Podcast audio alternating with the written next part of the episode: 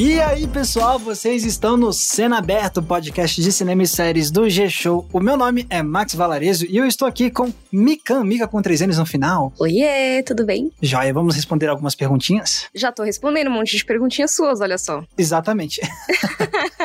e também tá aqui PH Santos. Seria eu aqui um rapaz que só responde fazendo perguntas, Max? Não sei, será? Talvez. O que é que você acha, Mika? Será que você é? Não sei. Será? Virou um jogo, né? Virou um jogo agora, virou? Já não consegui mais, né? Por que, que a gente tá aqui falando de tantas perguntas? Porque hoje é o nosso primeiro saque. Serviço de atendimento ao consumidor? Não, serviço de atendimento aos cinéfilos. Olha aí. A gente pediu pro pessoal do G-Show twittar para vocês mandarem perguntas pra gente, porque a gente quer fazer um episódio para responder as suas dúvidas, suas perguntas sobre cinema, ou sobre o podcast, ou sobre a gente como pessoas, né, nossas vidas. Enfim, vocês mandaram várias perguntas legais e a gente selecionou algumas delas aqui, e é isso que a gente vai fazer hoje. A gente, hoje a gente vai interagir com vocês através das perguntas que vocês mandaram pelo Twitter. Mas antes da gente começar a responder essas perguntas, é bom lembrar: esse aqui é um podcast que vocês escutam toda terça-feira e toda sexta-feira de manhã cedinho sai o episódio e vocês escutam a gente tanto no G-Show quanto no Globoplay e também nas demais plataformas de áudio digital. Então, tá dado o recado, vamos agora então responder as perguntas que vocês mandaram pra gente. Vamos, galera? Partiu. Bora!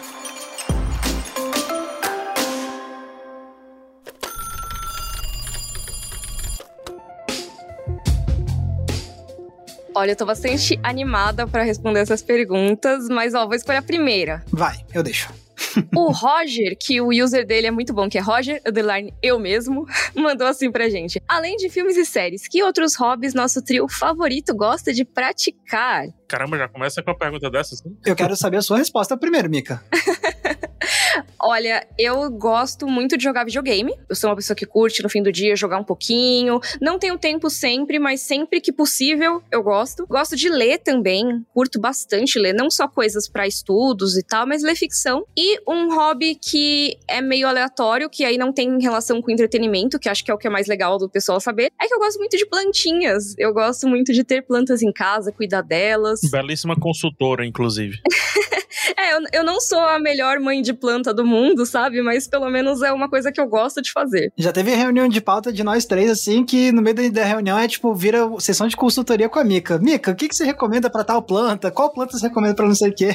O pH, aqui não bate tanto sol, será que essa planta dá certo? E eu falando com ele, assim. É a Mica Botânica! Exato. Muito bom.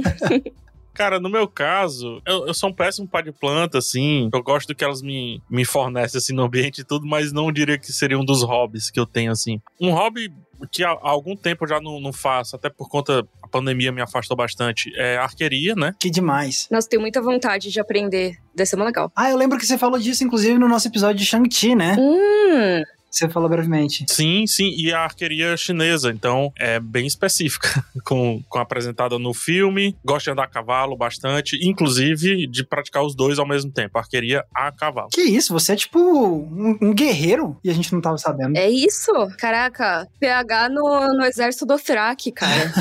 eu tenho uma brincadeira que eu faço com os amigos meus que eu digo assim, cara, vocês já fizeram o que vocês precisam pro apocalipse? tipo assim, no começo vai ter gasolina disponível. Então é necessário aprender a andar de moto. Depois é crucial aprender a andar a cavalo. E depois é atirar com arco e flecha. Então, assim, vocês estão fazendo o que com a vida de você, aquele? Quantas latas de, de comida tem na sua casa, PH? Só pra eu saber, assim. Com validade para daqui a 10 anos.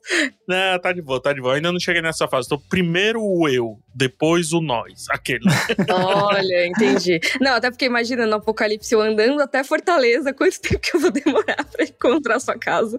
Pô, mas a, faz quanto tempo você pratica esses dois hobbies já? A arqueria desde 2012. 2012. Mais precisamente. Nesse meio tempo eu devo ter parado uns três anos. Então tem um bom tempo de arqueria. Lembrando, eu não, nunca atirei, também não tenho vontade de atirar com arco com roldanos e tudo, arco composto e tal. Meu arco é o arco recurvo simples, entendeu? Então é uma arqueria muito introspectiva, essa que eu, que eu me proponho a fazer. Arqueria de meditação também, arqueria de você, como você usa o corpo inteiro para mirar, então você prepara o corpo inteiro para isso e tal. Não é o arco para você usar no zumbi do apocalipse, no caso. não, eu acho que não é aquele arco para acertar o o bullseye, se liga assim, não é, não é necessariamente para isso. E o que me leva a pensar que o arco flash seria péssima arma pro apocalipse zumbi, porque é muito difícil acertar, gente. É muito difícil. Ah, mas o arco aqui cheio de rodana, beleza, esse é fácil, mas também a oferta vai ser muito baixa e a manutenção dele é muito difícil de fazer. Então é muita coisa para aprender até você sobreviver do zumbi morreu. Mas se for no Last of Us, que tem um zumbi que ele é sensível ao som, é bom. Será? Ah, no jogo é, não sei na vida real. Aí é melhor gritar, não? Aquele, né?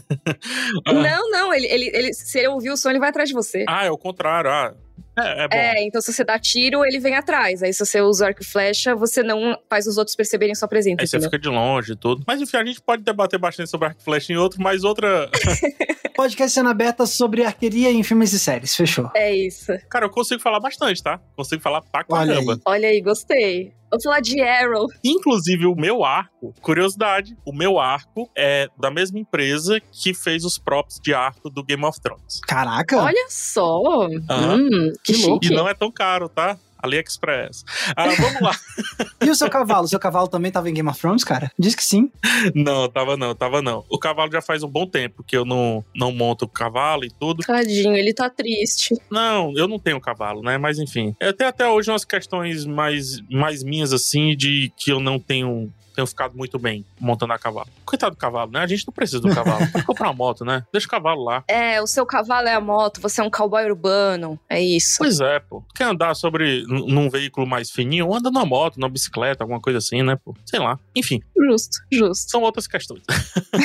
E o seu hobby, Max? Eu tenho alguns, o principal hoje em dia também é jogar videogame. Eu fiz um vídeo até, inclusive, no ano passado, no Entre Planos, pra dizer por que, que eu não faço vídeos falando sobre jogos cinematográficos, enfim, é porque, ó, pra mim videogame tem que ser hobby mesmo, no sentido de eu não associar a nada trabalho, então é uma das coisas que mais me relaxa no final do dia, quando eu quero tirar a cabeça de problema, eu vou jogar videogame, porque realmente faz eu me manter muito focado no que eu tô jogando, então eu gosto demais de jogar videogame, eu tenho jogado desde Playstation a computador, tô jogando umas coisas no celular, eu, tô- eu tenho alguma coisa pra jogar em quase todas as minhas plataformas aqui eletrônicas. no Switch também. Deixa eu fazer uma pergunta em cima disso, da questão dos videogames, que eu acho que as pessoas vão gostar. Os jogos favoritos? Os jogos favoritos de cada um de vocês? Só uma pergunta, só um parênteses rapidinho. Da vida, É, da vida. Eva. ó, provavelmente o meu hoje em dia seja Bloodborne. Uh, que chique. Que true gamer ele. E o seu, amigo? O meu acho que é o Final Fantasy IX. Ah, eu sou doido pra jogar esse. Ah, eu gosto muito. RPGzinho, hum, delícia. Bom demais. Mas é, fora videogame, eu gosto muito também de, de ler ficção. E, assim, o que eu mais disparado leio de ficção ah, são os gêneros de fantasia e, em segundo lugar, ficção científica. E tem um terceiro hobby que hoje em dia tá meio adormecido, mas que foi o meu hobby principal durante muitos anos, que é música, mas não ouvir música, tocar mesmo. Eu toco guitarra, eu estudei teoria musical e teoria de guitarra durante muitos anos, então é uma coisa que é muito importante pra mim, pra minha vida, e hoje em dia eu quase não tenho tocado nada, porque ficou, deu uma adormecida, mas ainda considero um hobby muito importante pra mim, sim. Perfeito. Ah, eu tenho só um hobby rapidinho. Eu adoro arrumar fio. Arrumar fio. Arrumar fio? Arrumar fio. Adoro arrumar cabo. Nossa, PH, vou te chamar pra, pra arrumar os cabos daqui de casa. Adoro, não cobro, só pago o almoço, tá tranquilo. Sucesso. Nossa, próxima vez que você estiver em São Paulo, você vai organizar todos os meus cabos. Adoro. Que bom, porque eu odeio fazer isso. Boa.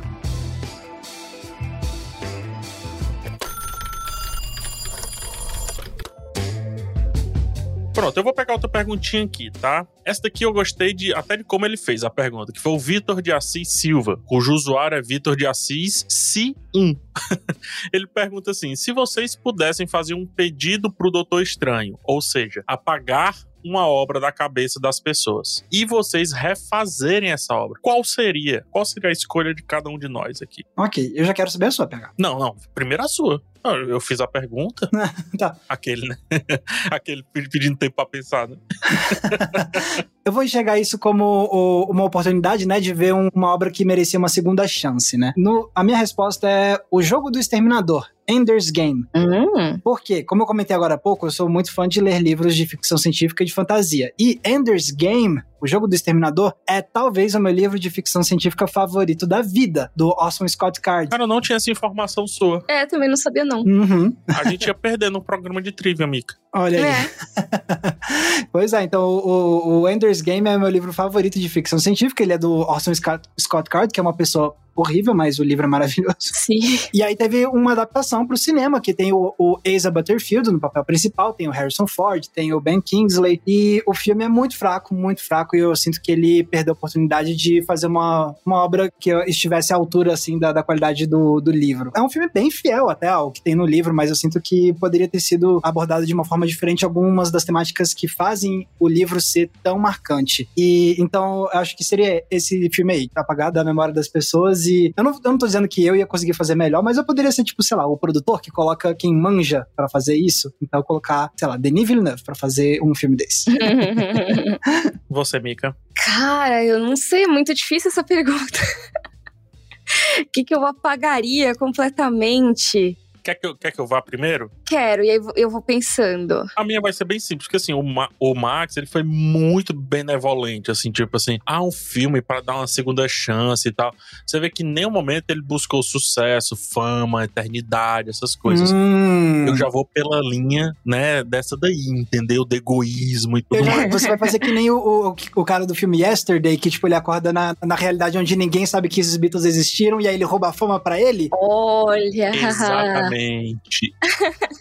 Eu apagaria o poderoso chefão e faria exatamente igual. Primeiro, porque é um filme que eu tenho decorado na cabeça. Aqui vai uma curiosidade sobre o poderoso chefão, tá? Minha. Quando eu tô precisando me distrair, ou seja, tô com dor, tô em pé há muito tempo em algum canto específico, alguma coisa assim, eu começo a ver o filme todinho na minha cabeça. Tipo, eu contando pra mim mesmo sequencialmente o filme. Aí acontece isso, depois acontece aquilo, daqui eles saem, vão pra cá e tal. E quando der fé, passou uma hora. Mas tirando isso, eu faria Ipsilitron. Do jeito que tá lá e ganharia todos os louros. E mais, não faria nenhum outro filme. Apenas o primeiro prometeria outras duas partes, dizendo que tem história, e deitaria em berço esplêndido.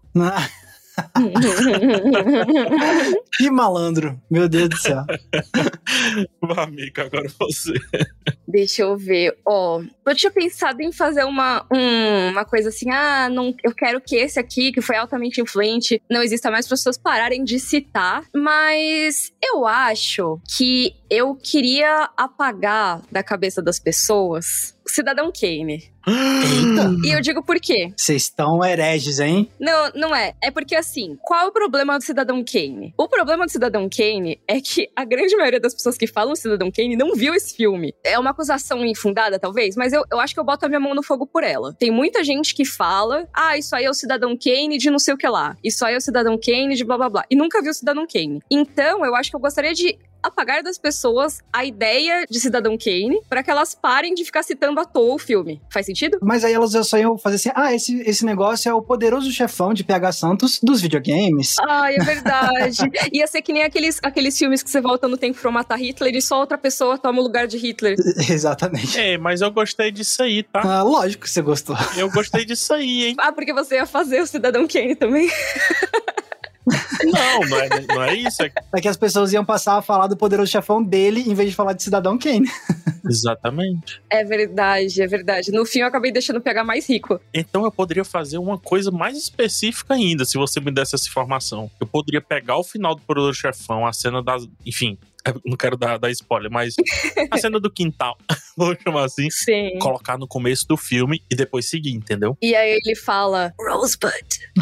Rosebud. E aí eles ficam, será que Rosebud é uma laranja? Que... Aí começa, eu tenho uma oferta pra você, eu não sei o que pra você. É, isso.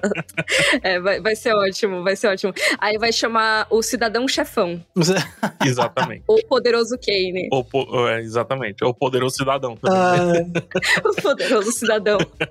Imagina a música, Poderoso Cidadão. cara, eu pensei na mesma coisa. Eu pensei na mesma coisa. Caraca, bicho, pra onde é que esse programa tá indo, Jesus? Esse é o saque, aí, serviço de atendimento ao cinéfilo. É isso que dá a liberdade da pauta, né? É isso. Maravilhoso.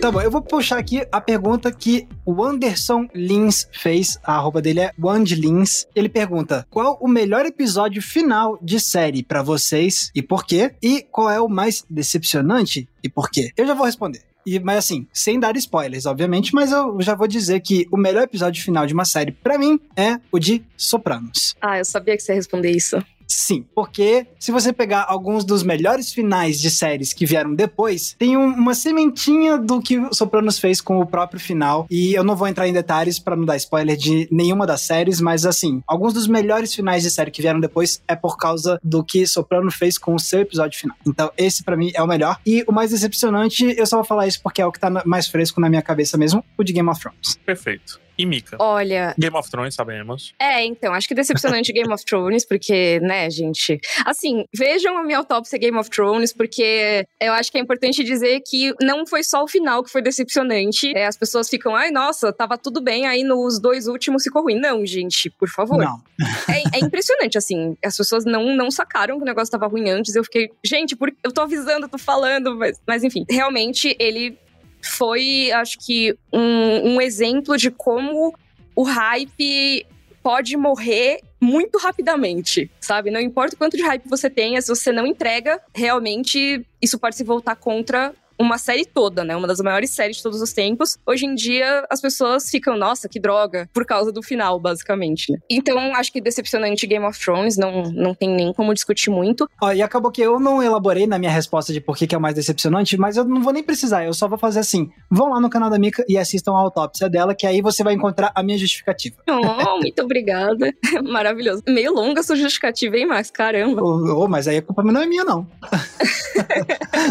Então, voltando aqui, ó. Decepcionante Game of Thrones, mas eu acho que o melhor final. Eu sei que o de Sopranos ele é muito influente, muito bom, mas eu vou no meu sentimento aqui. Eu acho que o melhor episódio final de série para mim é o final de The Good Place. Ah, eu nunca vi Good Place. Nossa, eu acho que é um final assim que ele amarra bem praticamente tudo que tem na série. Ele dá um desfecho bem legal pros personagens e ao mesmo tempo ele consegue ser emocionante, filosófico, fofo e triste ao mesmo tempo. Soa como a descrição do que a série inteira é, pelo que eu ouvi falar das pessoas comentando The Good Place. Pois é, The Good Place, eu, eu acho que no começo não é tão legal, mas ela vai te conquistando, pelo menos isso aconteceu comigo. E ela foi ficando cada vez melhor, cada vez melhor. E quando chegou no final, eu pensei, nossa, como que eles vão amarrar isso? E eles conseguem e é muito legal. Para mim é um dos finais mais satisfatórios que tem na cultura pop. Então, esse é o meu voto. Só me deu mais vontade de assistir Good Place. Vejam, é muito bom. E PH? O meu, vou logo no pior, tá? Primeiro a notícia ruim, depois a notícia boa. Cara, engraçado, é porque como eu não me interesso tanto, vocês estavam falando e eu tava assim, em outro mundo pensando, tipo, o que é que realmente me incomoda. Eu acho que o final que realmente me incomodou foi o da série Chuck. Hum. Nossa, eu nunca terminei, Chuck. Então, eu não vou dizer o, o porquê, especificamente falando, para quem assistiu fica no ar. E quem quiser saber por que eu acho ruim, pode até mandar um, um, um hashtag podcast cena aberta ou marcar arroba phsantos no Twitter que eu, que eu falo rapidinho. Mas, em resumo, resumo, resumo, é porque é um final que anula a jornada. Em vez de, em vez de abraçar a jornada ou fazer, sei lá, a jornada valer a pena, etc., é um final que anula um pouco a jornada. E é muito ruim quando tem isso. É tipo, tipo Ascensão Skywalker, então. Por aí e parecidinho ali com o final quer dizer, o primeiro final de Dexter. Hum. Eu sei que o, o Dexter no blog também prometeu um finalzinho, eu vou te falar, tá? Mas enfim. Depois a gente conversa muito. E finais bons de série, eu gosto muito do final do Breaking Bad. Gosto bastante. Pelo exato oposto motivo que eu falei agora.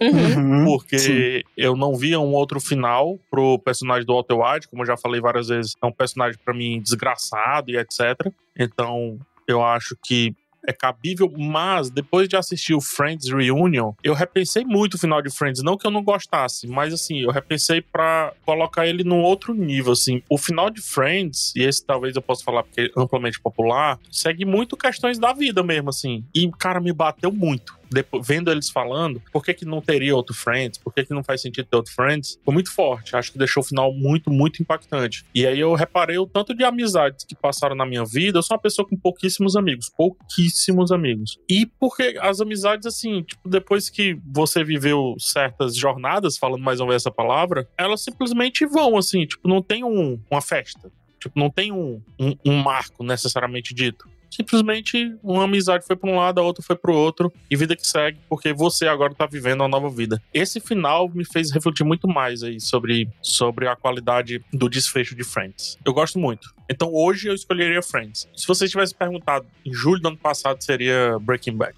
Gostei, gostei da justificativa.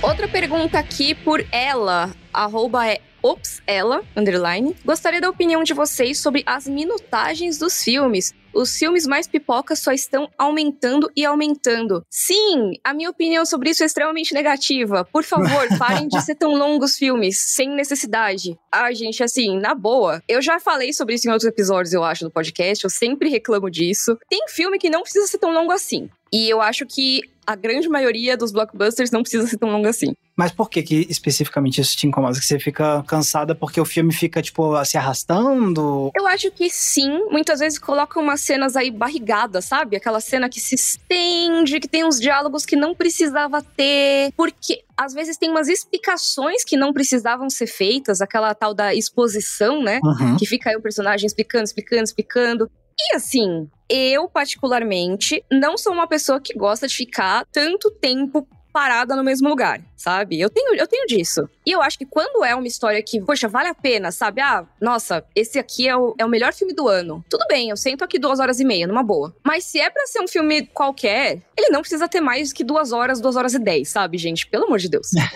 sabe, faz sentido? Eu não sei, talvez eu esteja sendo muito, muito rígida no, no tempo. Eu acho que a minha resposta pode te ajudar. Ela especificou a ela né? a arroba Ops, ela identificou assim os filmes mais pipocas. Só estão aumentando e aumentando. Sim, exatamente. Não é um filme cult de quatro horas, é um filme pipocão, sabe? Então, eu passaria tranquilamente 25 horas vendo Poderoso Chefão. Tranquilamente. Até o filme tem quase três horas, inclusive. Uhum. Mas eu vou ser bem sincero que todo respeito, amamos, inclusive, falamos muito bem. Shang-Chi, 1 hora e 40, vamos, vamos combinar? Vamos combinar que 1 hora e 40 resolvia aquela história tranquilamente? Homem-Aranha. Cara, a gente sabe que todo mundo queria ver, vai. A gente sabe. Não precisa passar uma hora e meia me enrolando, não. Vamos combinar duas horinhas e tal, tranquilo. Só que o que é que tá acontecendo? Eu acho que minutagem hoje em dia, com relação a filmes pipoca, e quando a gente fala de filmes pipoca hoje, especificamente em 2022, a gente fala muito de filme que vem de quadrinho, né? Adaptação de quadrinhos, super-heróis, etc. Assim sendo, eu percebo muito, e eu gravei um vídeo sobre isso, que a nova fórmula da Marvel, especificamente falando, passa por várias coisinhas de marketing. E uma das coisas de marketing é o exagero, o marketing do exagero. Então, são muitos personagens, ou não, não é só o filme Doutor Estranho. Vai ser o filme Doutor Estranho, e do fulano de tal, e do Beltrano, e do Ciclano, e da fulana, e da Beltrana, e da Ciclana, e a versão dela isso, e a versão dele aquilo, e etc. Ou seja, a Marvel tá querendo a todo tempo construir um cinema, o, o filme evento, né? O filme que as pessoas vão gritar, como se fosse um estádio de futebol, e etc. Então, assim, a parte da minutagem ser grande passa também por esse marketing da, da quantidade, entendeu? O Batman, que ainda não foi lançada à altura dessa gravação, mas o Batman do, do Robert Pattinson, o primeiro corte dele tinha quatro horas e o filme vai com três horas e pouco, entendeu? Não precisa, né, gente? Na boa. Assim, massa, show, mas o que que você vai me entregar assim que realmente. Aí eu vou de novo no Poderoso Chefão, sendo chato. O que, que você tem a falar aí? Vai, me conta essa história aí. Que precisa realmente de três horas de atenção plena. Me fala. Eu quero ver. Porque assim, são três horas. É muita coisa, mano.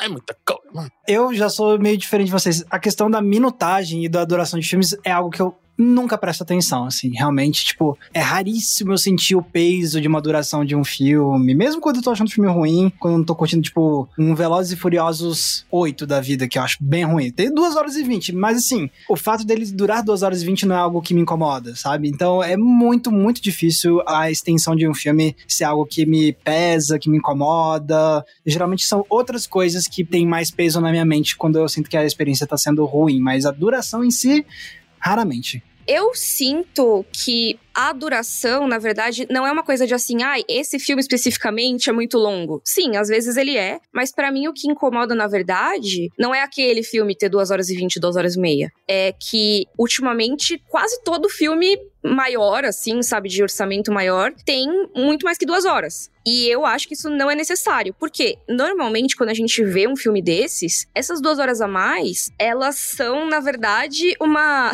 uma falta de contenção, sabe, do filme, na minha opinião de você ter um esforço de edição ali para realmente mostrar o que importa na história. Eu acho que às vezes você ter essa, ah, beleza, esse filme pode dizer quanto tempo quiser, porque quanto mais tempo melhor, e aí coloca ah, essa subtrama aqui, essa outra subtrama aqui, essa daqui, não sei o que lá, me vem até a cabeça o filme Animais Fantásticos 2. Cara, assim, primeiro, ele é ruim, tá? Segundo, ele é escrito por uma pessoa que eu não apoio. E terceiro, que ele é muito mais longo do que ele devia ser, porque ele coloca 400 milhões de subtramas que não vão pra para lugar nenhum e só dão um gancho para outro filme. Então, para mim, o que rola muito em filmes de grandes franquias e tudo mais que estão com esse tempo de duração maior, não é que tempo é o necessário para a história, é porque esse tempo é uma coisa inflada para fazer gancho para continuação, para fazer easter egg, para fazer cena pós-créditos, para fazer não sei o que, não sei o que lá. E que assim, às vezes é muito legal. Eu adoro uma cena pós-créditos interessante, eu adoro uma coisa que pode me estimular a ver uma continuação. Mas isso tem que ser muito dosado. E eu sinto que tem dosado cada vez menos e isso tem sido uma tendência, sabe? Eu acho que esses tempos estão aumentando cada vez mais e hoje em dia até é difícil um filme ter menos de duas horas. É, eu vou ser chatão. Eu acho que deveria durar o tempo médio do ser humano encher a bexiga. Qual é esse tempo? Não sei. É o máximo. ok.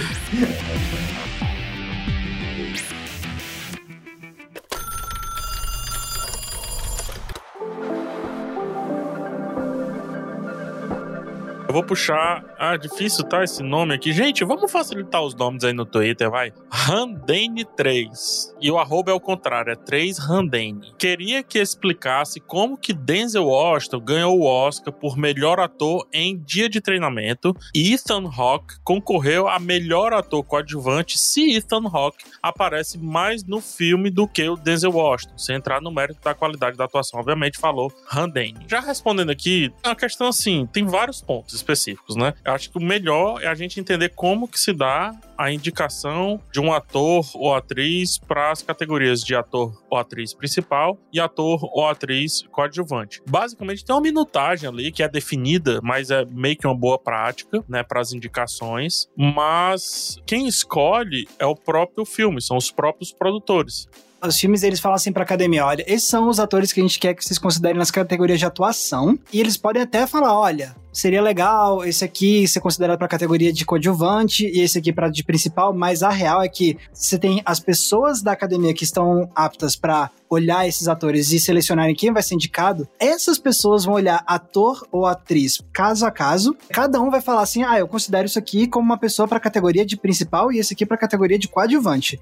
E a partir daí, você vai ver uma média, e aí isso vai definir se a pessoa vai pro, pro ator principal ou pro ator coadjuvante. O que a maioria das vezes não dá muito trabalho porque você tem uns filmes que tem mais destaque mesmo, certa pessoa como principal e outra como coadjuvante, mas vai ter filmes que às vezes causam confusão, tipo esse dia de treinamento, ou então mais recentemente Judas e o Messias Negro, né? Porque você tinha lá os dois atores, o Lakeith Stanfield e o Daniel Kaluuya, os dois com pesos muito parecidos, mas um tá lá indicado melhor ator e outro melhor ator coadjuvante. Então, assim, é muito difícil saber como que foi. Por exemplo, vamos supor que os produtores tivessem sugerido tanto o Denzel quanto o Ethan Hawke para melhor ator. Não necessariamente a academia acatou. Esse caso específico aqui teve uma questão muito forte de separar e dar destaque para os dois. Como quem consegue dar mais Oscars pro filme, entendeu? Pro dia de treinamento. Então tem umas malacas, assim, tipo, o Denzel Washington, se ele for pra ator coadjuvante, fatalmente ele ganharia. O Ethan Hawke não ganharia de forma alguma como melhor ator nesse caso aqui. O que é que a gente faz? A gente sobe o Denzel Washington para melhor ator, porque daria um pouco mais de força ali para ele concorrer nessa categoria. E para quem sabe o filme ganhar outro Oscar, desce o Ethan Hawke para a categoria de ator coadjuvante. Eu tô falando sobe e desce, parece que uma hierarquia, mas não nesse sentido, tá?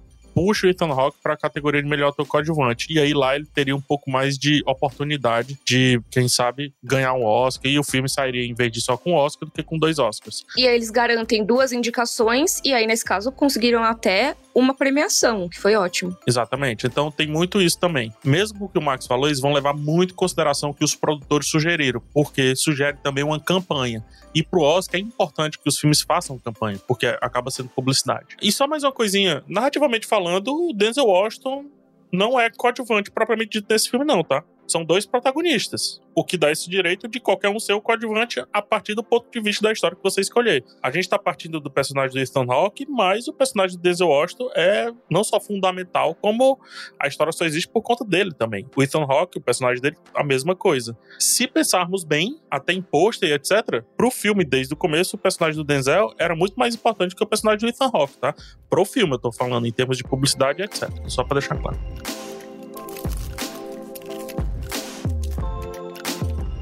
Próxima pergunta que a gente vai ler aqui é de Lud, arroba é LudSOS. Lud pergunta: Queria muito que falassem sobre efeitos práticos versus computação gráfica. Como os dois têm sido utilizados no cinema atualmente, ainda mais com o efeito pós-MCU ou universo cinematográfico da Marvel. Por favor, efeitos práticos, amo vocês. Parem de fazer tudo 3D. 3D é bom, mas não, não é o tempo todo, por favor. Dá pra ver assim que realmente, tipo, principalmente nessas grandes produções de blockbuster, a norma hoje em dia é realmente efeito computadorizado, porque virou o mais prático, o mais rápido de fazer também, e abre tantas possibilidades para muitas coisas que para fazer de forma com efeitos práticos seria muito mais difícil e trabalhoso. Mas, assim, às vezes bate uma saudadezinha de ver umas coisas um pouco mais com textura, né? Assim, tipo, você pega alguns filmes bem de fantasia, de ação dos anos 90, anos 80, você tem umas coisas com efeito prático que é tão. parece tão genuíno o que você tá assistindo. Então, eu sempre penso muito no Um Lobisomem Americano em Londres, que é que tem uma cena incrível de transformação de lobisomem, que hoje em dia seria feito com computadores, provavelmente, mas que naquela época foi feito com efeitos práticos e é um negócio que impressiona tanto até hoje, que parece tão realista e tão genuíno, porque você vê aquilo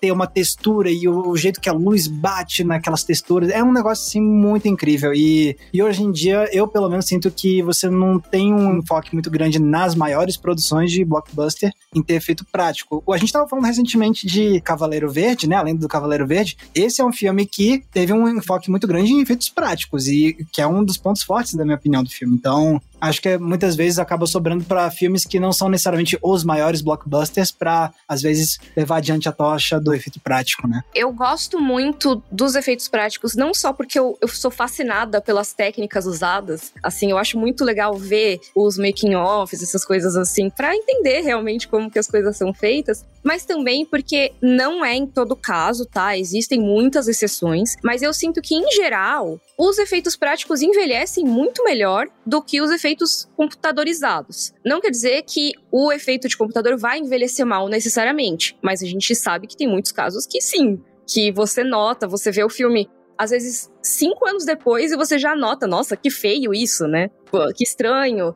E os efeitos práticos eles tendem a perdurar. Você vê um filme dos anos 70, ele parece que foi feito há pouco tempo. Você vê um filme dos anos 90 e 2000, que é quando realmente começou a bombar demais a parte da computação, é não tanto, sabe? O que não quer dizer que esses dois não possam coexistir, pelo contrário, né? A gente vê, por exemplo, Jurassic Park, eu acho que é um exemplo muito bom disso, que tem muitos efeitos práticos, mas eles também mesclam com a tecnologia que tinha na época, sabe? Titanic é um exemplo, né, de que eles trouxeram muita coisa mesclada com efeitos de computador, que hoje em dia, lógico, dá para você perceber, né, que foi feito naquela época, mas não fica um negócio que você olha e é caricato. E eu queria só fazer uma ressalva que acho que o PH vai concordar comigo, só para não dizer que todos esses grandes blockbusters estão só apostando no computadorizado, tem uma franquia que, mesmo estando sempre bombando e sendo uma das maiores coisas de bilheteria do mundo, ainda tá usando muito efeito prático que é a franquia Star Wars. Nessa última trilogia teve muito efeito prático, e se você assistir a séries tipo The Mandalorian, eles estão pegando pesado em efeito prático também. E assim, não é todo blockbuster que só usa CGI, por exemplo. Acho que os filmes do Christopher Nolan são um melhor exemplo disso, sabe? E olha que eu não sou a maior fã do mundo do Christopher Nolan, mas assim, eu acho que ele vai até demais na questão dos efeitos práticos, às vezes, de um jeito meio tenso.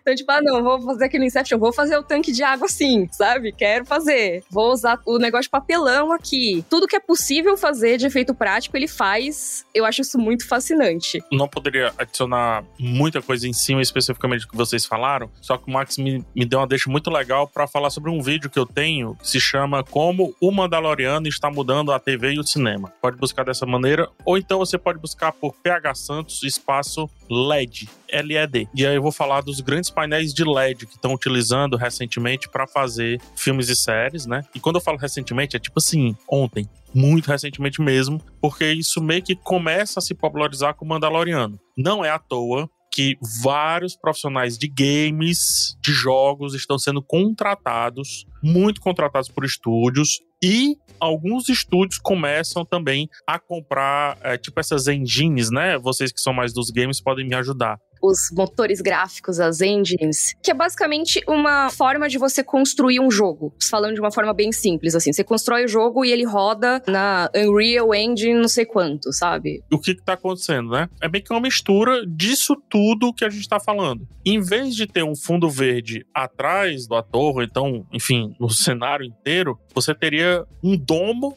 de painéis de LED TVs enormes de LED, onde os cenários já seriam pré-construídos, pré-concebidos, organizados, etc. O que daria essa textura que o Max falou na resposta dele, e também daria um pouco mais essa sensação de ser um pouco mais para sempre, assim, que a Mika completou. Por que essa sensação? Porque aí você pode construir cenários mais reais antes e já lidar com a questão da luz. O mais importante que eu penso, assim, mais do que as props, etc., que são muito importantes, mas eu penso muito na questão da luz, da iluminação. O Regresso, um filme que até já citamos outro dia, ele usa luz natural. Tipo, pra mim é um filme eterno, nunca vai envelhecer, nunca, jamais vai envelhecer, não tem como, só se a gente mudar para Marte, sabe? Porque assim, sempre vai ser cotidiano o filme. E os painéis de LED permitem um pouco isso também. Mandaloriano usa, alguns filmes da Marvel vão começar a utilizar 2023, 2024, ou seja, a gente pode ter um upgrade de qualidade muito grande. Também tem uma questão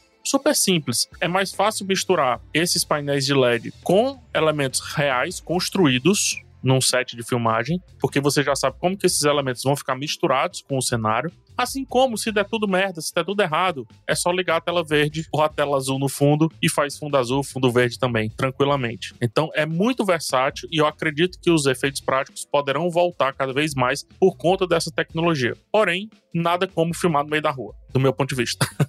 Porque se você filma nessa tela de LED, você tem uma vantagem muito grande que é o, o, ator ver o que ele tá fazendo, né? O que muitas vezes, quando ele vai filmar numa tela verde, ele não faz a menor ideia do que teria atrás dele. Porque às vezes, quando o ator tá filmando numa tela verde, ele não faz a menor ideia do que teria ao redor do personagem. Porque às vezes nem montaram ainda. Na verdade, na maioria das vezes nem montaram ainda, só tem no máximo uma arte conceitual. Então ele consegue ver, ele consegue ver que ali tem um túnel, ele consegue ver que ali atrás tem uma cidade, sabe? Mesmo que não seja o efeito final, pode estar tá ali. E também tem isso que você falou, PH, de permitir que mais elementos de set sejam colocados ali na frente, porque no caso da tela verde, tinha muito aquele reflexo verde que tornava as coisas muito difíceis de você recortar. Com isso, você pode ter um cenário construído digitalmente no fundo, mas você pode ter uma explosão ali na frente mesmo, sabe? Um efeito real ali na frente de pirotecnia. Você pode ter uns soldados chegando ao fundo e eles realmente estarem chegando. Várias coisas desse tipo que nesse período meio transitório da ascensão dos efeitos especiais de computador, a gente acabou perdendo um pouco, né? Eu acho que a tendência é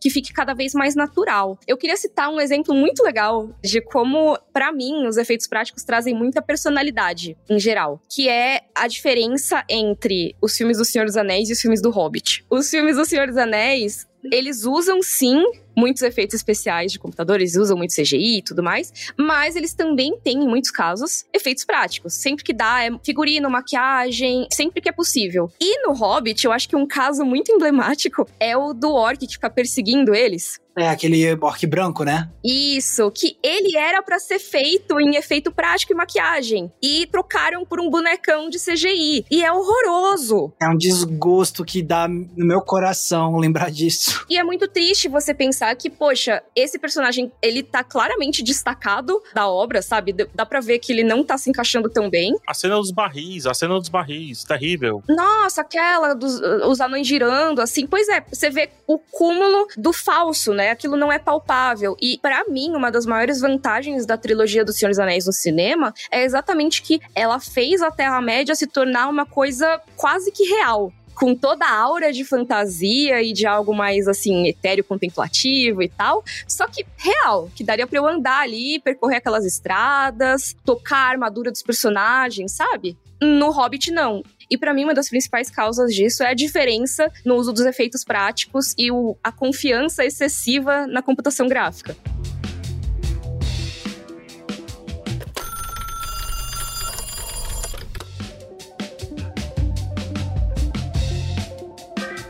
A Paulinha, ou seja, o nome dela talvez seja Paola, ela está no modo BBB segundo o nick dela no Twitter. A arroba dela é Paola Saulo, então ela também talvez goste de dinossauros. Ela pergunta: Eu queria indicações de livros ou outros materiais para quem quer aprender mais sobre crítica de cinema e como argumentar de forma acessível para não cinéfilo.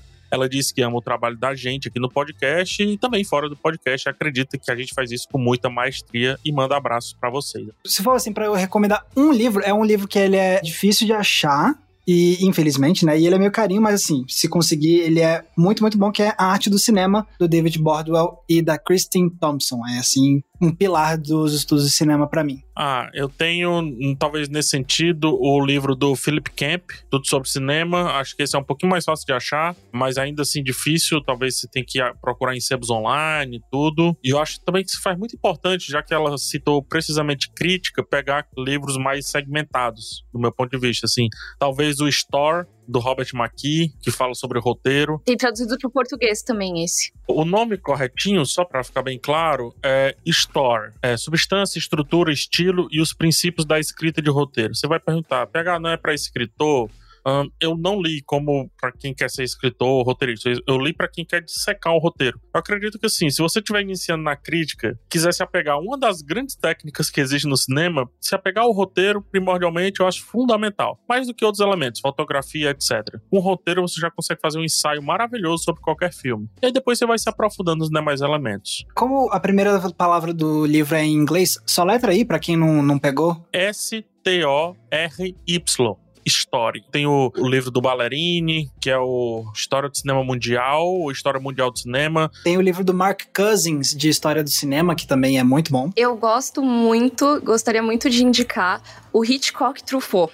Ah, ótimo. Esse já é um pouco mais pendendo, eu acho, pro lado cinema, cinéfilo e tal. Mas é que eu acho muito legal você ver o cinema pela ótica dos cineastas. E essa conversa, para mim, é algo essencial para pensar como que tem evoluído o cinema, como que esses diretores influenciaram outros cineastas. E junto, eu sei que você pediu livros, mas tem um documentário sobre essa conversa também, sobre essa entrevista dos dois, que está no Globoplay, pois é. Então, se vocês quiserem ver, é só procurar Hitchcock Truffaut que vocês encontram. Já que você falou esse, ô Mika, tem outro também, se você se apaixonar pelo Hitchcock, Os Bastidores de Psicose, tá? Hitchcock e Os Bastidores de Psicose. Isso é super fácil de achar, achei recentemente, inclusive. Dá uma olhada, que aí você vai aprofundar mais ainda numa obra específica. E esse do Hitchcock e Truffaut, eu vou adicionar algo que a Mika falou. A Mika falou assim: é mais para cinéfilo e tal. Eu acho que esse é um dos livros fundamentais para quem quer ser crítico de cinema. Por quê? Porque a proposta do Truffaut, desse livro,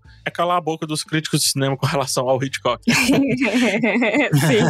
e o Truffaut pode fazer isso mais do que qualquer crítico na história da crítica de cinema, porque ele era um crítico de cinema e depois ele se tornou um dos cineastas fantásticos, assim. E ele via no Hitchcock coisas que até mesmo o próprio Hitchcock às vezes não via tanto assim. Então, ele colocou o Hitchcock para falar sobre o Hitchcock, mas às vezes as perguntas que o Truffaut faz, é um livro em prosa, né? As perguntas que o Truffaut faz, às vezes dizem muita coisa para quem vai pegar um filme e tentar colocar ele dentro de uma caixinha. Entendeu? Então, esse livro, essas conversas mudou completamente a minha abordagem crítica. Completamente. É maravilhoso. É, vale muito a pena adoraria ter lido em 2005, quando eu fui escrever a minha primeira crítica. Ótimas recomendações.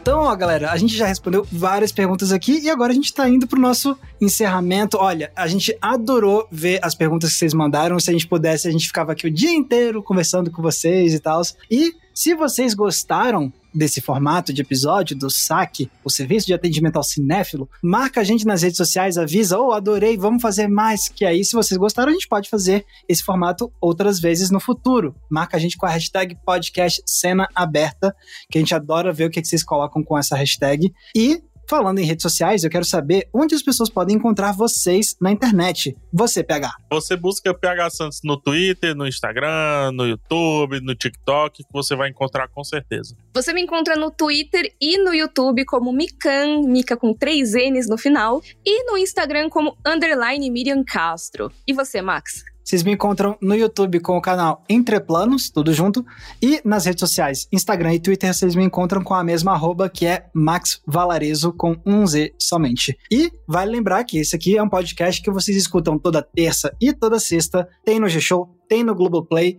e tem também nas demais plataformas de áudio digital. E com isso a gente encerra esse episódio muito especial. Obrigado a todo mundo que mandou mensagem pra gente com perguntas, a gente adorou. E a gente se vê no nosso próximo episódio. Um abraço. Tchau, tchau. Abraço, gente. Tchau, tchau.